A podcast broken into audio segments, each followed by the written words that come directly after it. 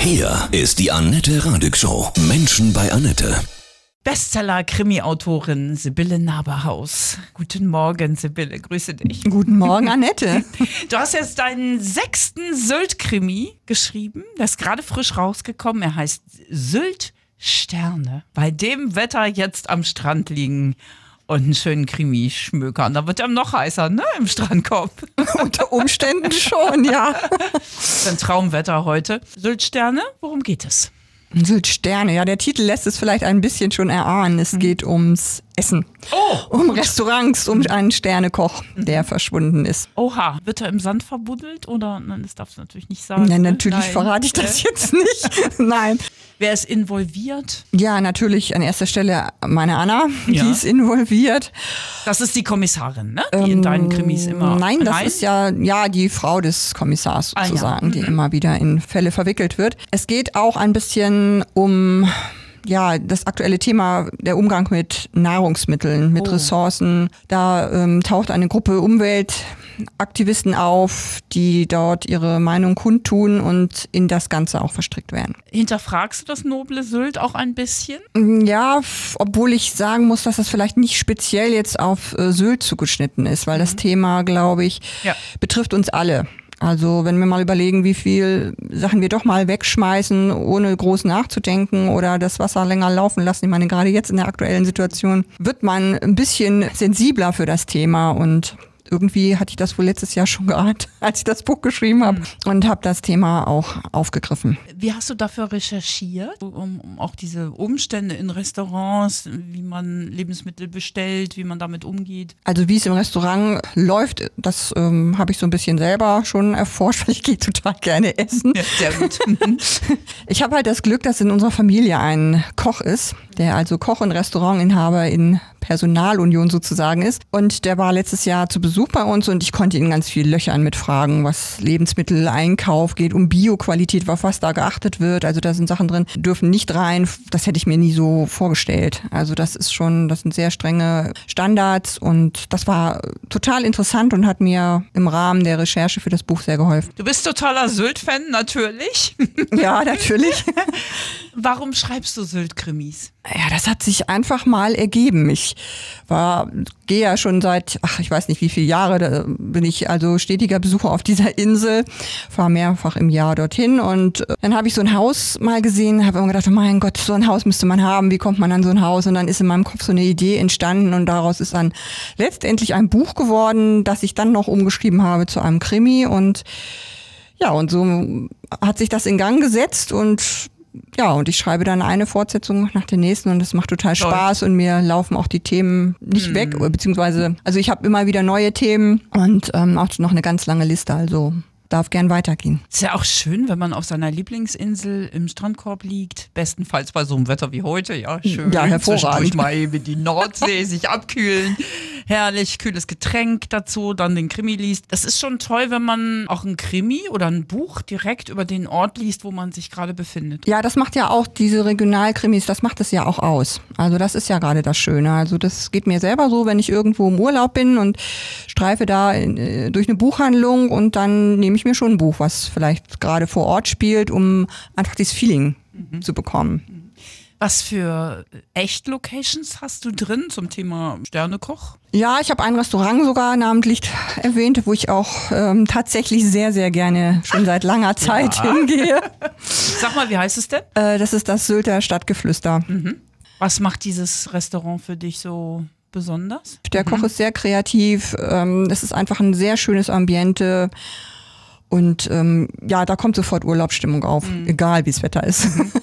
Dein absoluter Lieblingsplatz auf Sylt? Die Blitzelbucht in List. Oh, okay. Ja, das ist auf der Wattseite in List. Da muss man ein ganzes Stück laufen oder man kann da auch herrlich laufen. Es ist ein bisschen flacher, wenn man es äh, nicht so nicht so wilde Wellen haben will. Und das ist einfach schön zum Relaxen. Es ist nicht so überlaufen und da kann man wirklich schön sitzen und aufs Meer blicken und die Seele baumeln lassen. Wirst du auch hin und wieder mal erkannt, wenn du auf Sylt bist und deine Fans sehen dich?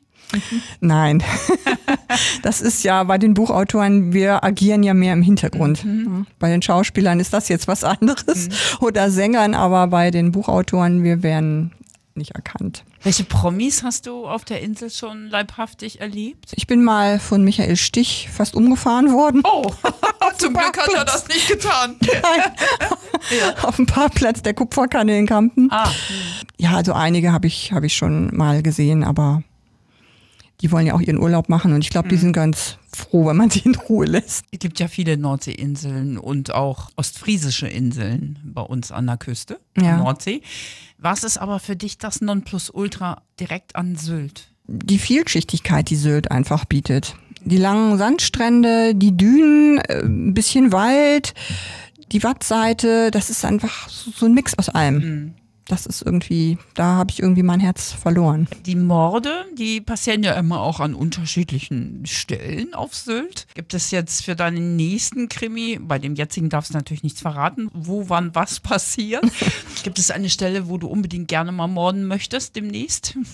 Auch da habe ich so einige Stellen. Ja, erzähl mal. Also man kann ja gut im Wasser immer jemanden verschwinden lassen, das ist ja nicht so schwierig. Wie, wie schafft man das, dass er unten bleibt? Ja, irgendwann kommt er hoch. Ja, es sei denn, man ne? beschwert ihn mit irgendetwas. Oder fährt sehr, sehr weit raus aufs Meer, dann könnte es glücken. Ja, ansonsten gibt es ja kleine Wälder. Wenn man da mal so ein bisschen äh, durchläuft, da gibt es so ein paar Ecken, da könnte man schon mal jemanden unter so einem Holzstapel oder so einem umgekippten Baum oder im Rand zum Becken. Also es gibt so einige Stellen.